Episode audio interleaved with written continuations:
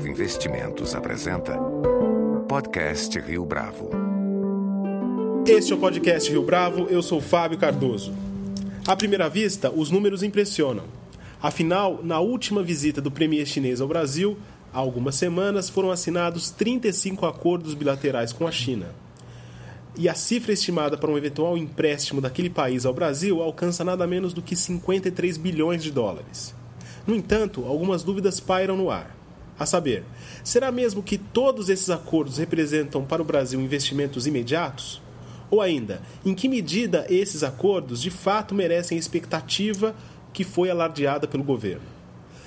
Para tentar esclarecer essas e outras questões, nosso entrevistado de hoje no podcast Rio Bravo é Roberto Dumas, economista, professor do INSPER e mestre em economia chinesa. Professor Dumas também é autor do livro Economia Chinesa: Rumos, Transformações e Necessidade de Rebalanceamento do Modelo Econômico da China. Professor Dumas, é um prazer tê-lo conosco aqui no podcast Rio Bravo. Prazer é meu, Fábio. O Brasil atravessou uma onda de euforia entre o final da década passada e o início desta década. Tudo por conta de expectativas relacionadas ao possível crescimento e desempenho acima da média da economia chinesa, que por extensão, uhum. atrairia as commodities brasileiras. Pensando nisso, quais seriam os impactos uh, dessa dinâmica, desse desempenho para o Brasil a curto e médio prazo? É. Uh, na realidade, a China cresceu a 2007, 2008, já uma taxa de dois dígitos. Não há a menor dúvida que a China, o crescimento chinês, está batendo já um dígito há algum tempo e a tendência é que vá cair aí para 5, 6% na média, na melhor das hipóteses, nos próximos anos. Só que a gente precisa entender o seguinte: isso nem de certa maneira impacta positivo e negativamente, depende do setor. Por exemplo, em economia você tem três motores: consumo, investimento, quer privado e do governo, exportações líquidas. A China era muito movimentada, muito mobilizada através de investimento. E ela precisa aumentar o consumo, porque a, conta é simples, a conta precisa fechar, a contabilidade precisa fechar. Quanto mais investimento você faz, ou você consome tudo isso, ou você tem que abrir terceiros mercados. Como os Estados Unidos pararam de comprar tudo aquilo que a China queria, uh, tentou-se abrir terceiros mercados, no caso Brasil e África. Mas isso daí também não dá para nós substituirmos toda a demanda que existia. Então a China decidiu que precisa se rebalancear. Ela precisa aumentar o consumo doméstico mais do que o PIB. Ou seja, diminuir o investimento, investir menos, significa que vai ter um impacto negativo nas hard commodities.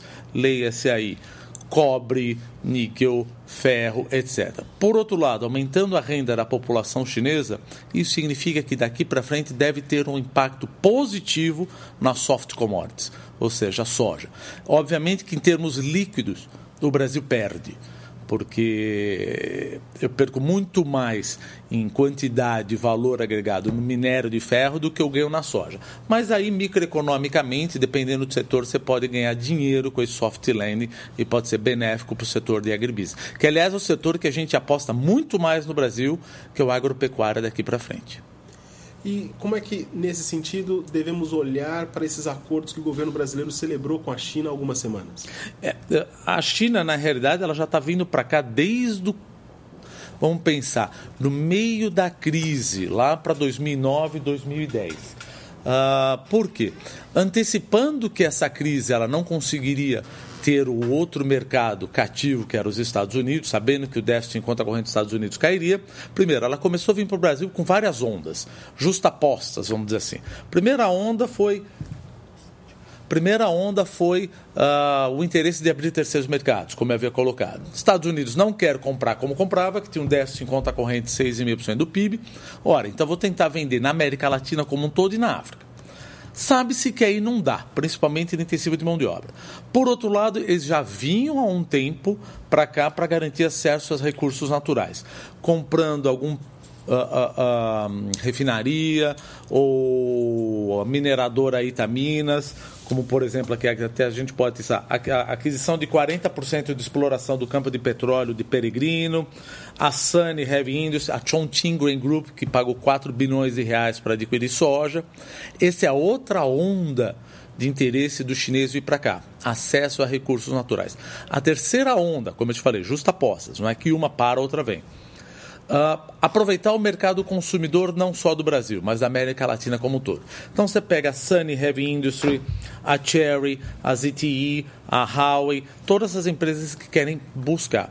E explorar o mercado consumidor brasileiro também tem um outro ponto. Como a China, por incrível que pareça, ela precisa ficar menos competitiva para rebalancear sua economia, aumentar o consumo, essas empresas querem também se tornar internacionais e buscar lucratividade em outros lugares. Por isso que elas resolveram também vir para o Brasil.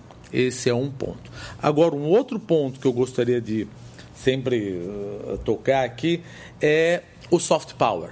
No caso do Brasil, o, interesse da China de montar uma zona de influência, vamos pensar assim, do Pacífico, que a gente chama de soft power, ele é mais ou menos em contraponto o interesse do Obama de estressar cada vez mais a presença dos Estados Unidos na, na Ásia, principalmente na reeleição dele, onde ele falou que na minha prioridade agora é estabelecer mais, restabelecer mais ainda a minha presença tanto nas Filipinas, na Coreia, ajudar Taiwan, o que quer que seja. Por que, que eu digo soft power no Brasil é muito menor? A China, de certa maneira, tem interesse de influenciar as decisões geopolíticas que possam acontecer. Tanto é verdade que o, maior uh, uh, uh, parceiro, vamos dizer assim, da Rússia não deixa de ser a China. O maior parceiro da Venezuela não deixa de ser a China. O único que ainda resolve fazer negócio com a Argentina não deixa de ser a China. Quer dizer, no Brasil existe esse interesse soft power? Sim, mas não quer dizer que é o maior dependendo do país, o soft power é a variável chave para a China estar.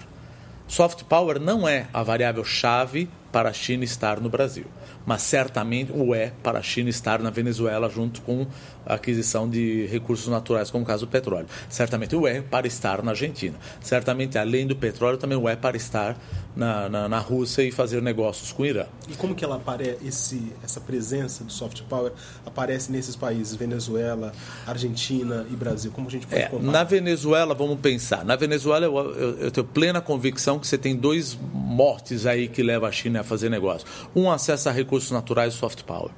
A Rússia a mesma coisa, um acesso a recursos naturais e soft power. Na Argentina, dificilmente vai ser acesso a recursos naturais, é muito mais uh, mercado consumidor e também soft power. No caso do Brasil, sem dúvida, acesso a recursos naturais, abrir terceiros mercados, explorar o mercado consumidor e eu colocaria em quarto ou quinto lugar o soft power. Alguns acordos já renderam resultados imediatos é, em termos de investimento, como é o caso é, das áreas de aviação, petróleo, agronegócio, uhum. que, Chongqing. que o professor comentou agora há pouco, e mineração. A escolha dessas áreas está relacionada à capacidade de obtenção de resultados, ao retorno desses investimentos? É, o, o, como eu coloquei, o interesse do chinês vir para cá, ele é, nesses setores, ele parte em, em várias vertentes. Primeiro, como eu te falei, acesso a recursos naturais mineração, uh, soft commodities, como no caso da soja e etc. E, tal. e também infraestrutura, porque muitas vezes a pessoa pergunta por que, que o chinês quer vir para cá para investir em infraestrutura? Não é que ele quer apenas investir em infraestrutura que ele almeja o lucro. Claro que ele almeja o lucro, porque a lucratividade que ele vai ter na China dado que ela tem que mudar o modelo de crescimento, vai ficar menos competitiva, vai ser maior aqui. Mas o que mais norteia a China de vir para cá para investir em infraestrutura, principalmente em ferrovias, etc., é para garantir uma perenidade do escoamento da produção de hard commodities e soft commodities de volta para a China. Ou seja, o que eu quero é ter a minha matéria-prima e conseguir escoar de forma perene, garantida de volta para a China. Esse é um dos principais objetivos. E também ter o seu retorno. E também ter o seu retorno. Então, na realidade, a gente pode dizer o seguinte: uh, em que pese o lucro ou a rentabilidade que eles vão ter, o interesse de internacionalização, eu acho que, acho não, tenho plena convicção que o principal motivo dele estar aqui em determinados segmentos de infraestrutura é garantir o escoamento da produção. O que é muito bom, é uma perfeita simbiose. Eu tenho matéria-prima, ótimo.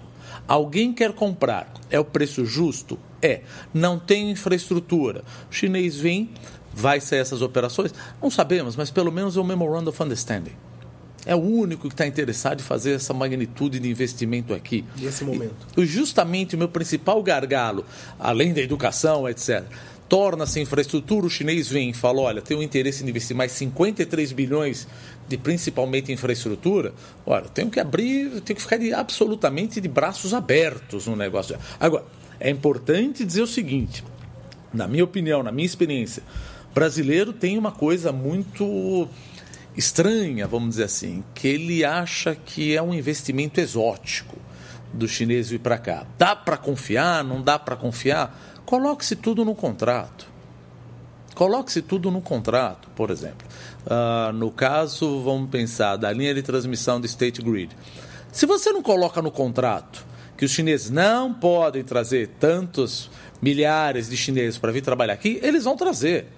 Então, é aquela coisa, você tem que deixar o contrato absolutamente blindado. Mas o Brasil tem poder de barganha para colocar isso? Se você não regra. colocar. Veja, é, um, é, um, é, é duplo interesse. Não tem problema. O Brasil não quer se transformar como alguns países da África, onde vem 20 mil, 30 mil chineses trabalhando aqui. Não tem problema, tudo tem um preço. Você quer vir aqui construir essa estrada, você quer vir aqui construir essa ferrovia, eu permito que você traga X uh, trabalhadores chineses. Mais do que isso, não. Coloque as condições. O que foi assinado em grande parte foi um Memorandum of Understanding, o que é muito bom tudo é negociado. O chinês adora negociar. E não cabe agora nós queremos sair atrás, gritando atrás da ambulância, falou: olha, nada vai dar certo. Que é uma bobagem, que a única coisa que não deu certo foi da Foxconn. E a Foxconn é uma empresa privada de Taiwan, que não deixa de ser China. E esse acordo basicamente envolve todas as empresas, ou seja, só empresas públicas. E quem veio fazer o acordo foi o governo chinês. Então não tem por que não acreditar. Todos vão sair do papel? Gente, óbvio que não. Muita coisa vai dar errado. Mas desses 53 bilhões de dólares, dado que já veio para cá, entendendo a dinâmica da economia chinesa, o interesse que ele tem em recursos naturais, a desconfiança que ele tem na infraestrutura, eu tenho que ficar absolutamente de, de braços abertos. Agora, o governo ele deve acreditar, inclusive, nessa disposição dos chineses em termos desse empréstimo de 53 bilhões de dólares para o Brasil? Certamente que sim, porque uma maneira de você legitimar o Partido Comunista Chinês não deixa de ser controlar eventuais ou possíveis tensões sociais no seu país e garantir a continuidade do seu crescimento econômico ou até mesmo o rebalanceamento. E o Brasil faz parte dessa equação garantir acesso a recursos naturais, garantir uh, a continuidade do crescimento econômico em determinadas vertentes em que pese isso e, consequentemente, garantir a legitimidade do Partido Comunista Chinês. Então, não é apenas o interesse econômico. É, é óbvio que economia, política e sociedade está tudo ligado, mas é muito também um interesse político garantir o acesso a recursos naturais, a continuidade do seu crescimento, a internacionalização da empresa. O Brasil é uma variável chave para a China. O que é muito bom nesse sentido, porque são economias complementares e não absolutamente competidoras, ou seja, ele precisa de matéria-prima, eu vendo matéria-prima e, poxa, mas ficaria só isso? Não, eles estão trazendo valor agregado, ou seja, eles querem investir em infraestrutura. Em relação à ferrovia que ligaria o Pacífico ao Atlântico, eh, em que contexto de relacionamento essa obra seria possível? Essa ferrovia de ligar o Atlântico com o Pacífico, ela é uma coisa muito grande e que aí eu acho que eventualmente teria muitas intempéries no meio do caminho. Primeiro que você vai passar por alguns países e segundo que você obviamente vai ter não problemas, mas impactos ambientais que em alguns momentos podem ter que sofrer alguma adequação. Ou seja, vai ter que ter um plano de mitigação de impacto aí. E aí precisa saber se é realmente de interesse. Seria muito de interesse do chinês. Interesse meu também. Interesse do brasileiro também. Só que aí você está envolvendo três países, você está envolvendo inúmeras agências de regulamentação, inúmeras agências do meio ambiente, Ministério do Meio Ambiente, o IBAMA, fora todas essas agências que tem lá fora, o Ministério Público. E a gente sabe que a parte de meio ambiente, ou, ou, ou até mesmo social no Brasil, ela tem inúmeras agências justamente com ideologias diferentes, com velocidades diferentes e com agendas diferentes. E que por mais que você consiga a licença prévia, a licença de instalação, a licença de operação, pode ocorrer do Ministério Público falar, olha, não concordo para toda a obra. Então, é uma obra muito complexa. Eu não ficaria olhando se os acordos vão dar certo, olhando somente nisso. Calma, isso daqui é uma coisa para se pensar bem no longo prazo. Uma última pergunta, professor. É, esse tipo de acordo faz com que o Brasil se torne é, dependente, de certa maneira, da China em termos da política internacional? Veja, aí nós entramos no caso das vantagens comparativas, vamos dizer assim. Se eu sou dependente da China ou não. Porque é óbvio que sozinho eu não vou conseguir fazer infraestrutura, pelo jeito. Uh, atualmente, claro, em nenhum momento eu estou dizendo que o chinês vai me colocar no estado da arte em termos de infraestrutura. Mas só para você ter uma ideia, o nosso nível de investimento em infraestrutura é mais ou menos 2,2% do PIB. E a média do mercado emergente é 5,4%. Então, se você fizer uma conta boba aí, bem a back of the envelope, você percebe que o Brasil precisa mais ou menos até 2030 240 bilhões de reais em infraestrutura. Eu não tenho esse dinheiro. O governo não tem esse dinheiro. E muito dificilmente, daqui a cinco anos, eu vou ter essa montante. Esse montante. Não, de novo, não quero dizer que a China vai me ajudar totalmente nisso. Mas, e outra, esses 53 bilhões de dólares, ele praticamente fecha uh, um terço, vamos dizer assim, da minha necessidade anual. Ou seja, o chinês teria que vir para cá o que ele estava prometendo pelo menos três vezes mais todo ano até 2030. Isso não vai acontecer. Ah, mas então por causa disso eu não vou querer? Não, claro que não, lógico que eu quero. Pelo menos seria bom ele vir para cá, dar um impulso no espírito do empreendedor depois das reformas e talvez o setor privado passe a poupar um pouquinho mais e investir. E, enfim, é óbvio. E essa dependência é relativa, porque eu estou dando concessão. Estou dando concessão. Não quero ficar dependente. Mas aí fica aquela coisa: governo, você tem dinheiro? Não, não tenho. Está tudo. Eu invisto apenas 1%, o resto está tudo em custeio. 36% que eu arrecado, 1% só vai para investimento. Setor privado, você tem dinheiro? Tenho, mas o que eu invisto é 1,2% e agora eu não estou confiando, então não invisto nada. Ou seja. Então... Mas e no contexto das decisões políticas em termos globais? Essa dinâmica não faria o Brasil ficar muito mais atrelado à China nesse momento? A partir desse momento? É, não existe um, um, um, Até que onde vai o meu entendimento, não existe um acordo de que, olha, eu passo esse investimento para você e, de certa maneira, você passa, vamos pensar assim, a votar na ONU, ter uma posição na ONU da forma que eu desejo. É óbvio que um dos interesses do chinês também é exercer o seu soft power fazer uma bipolarização com os Estados Unidos, trazendo cada vez mais os países uh, que precisam de recursos ou que não são bem vistos, que não é o caso do Brasil, bem vistos pelos Estados Unidos, para o lado da China. Mas essa dependência, uh, ela fica between the lines, vamos dizer assim. Não é que é uma dependência, mas é óbvio que o chinês vê muito que os parceiros deles pensam e como eles se posicionam em relação a Taiwan, como se posicionam em relação ao aspecto geopolítico, como se posicionam em relação a, aos Estados Unidos, à Rússia. Isso é óbvio que passa de interesse dele. Mas eu não me preocuparia com isso. Eu acho que esse não é o principal ponto. A questão é agora é sentar e fazer os contratos de concessão. Como eu já ouvi até um economista falar, o diabo está nos detalhes. Então vamos montar todo esse acordo direitinho e se chegar efetivamente num, num contrato de concessão, o que o Brasil realmente quer? Quanto nós pagamos, o nível de exigência de conteúdo local, se a gente continuar com essa bobagem aí, o nível de exigência de mão de obra brasileira ou não, e o nível de qualidade e tempo. Se isso não acontecer, a concessão é retirada. Isso é simples. Professor Roberto Dumas, muito obrigado pela sua participação no podcast Rio Bravo. Eu que agradeço. Muito obrigado. Com edição e produção visual de Leonardo Testa, este foi mais um podcast Rio Bravo. Você pode comentar essa entrevista no SoundCloud, no iTunes ou no Facebook da Rio Bravo.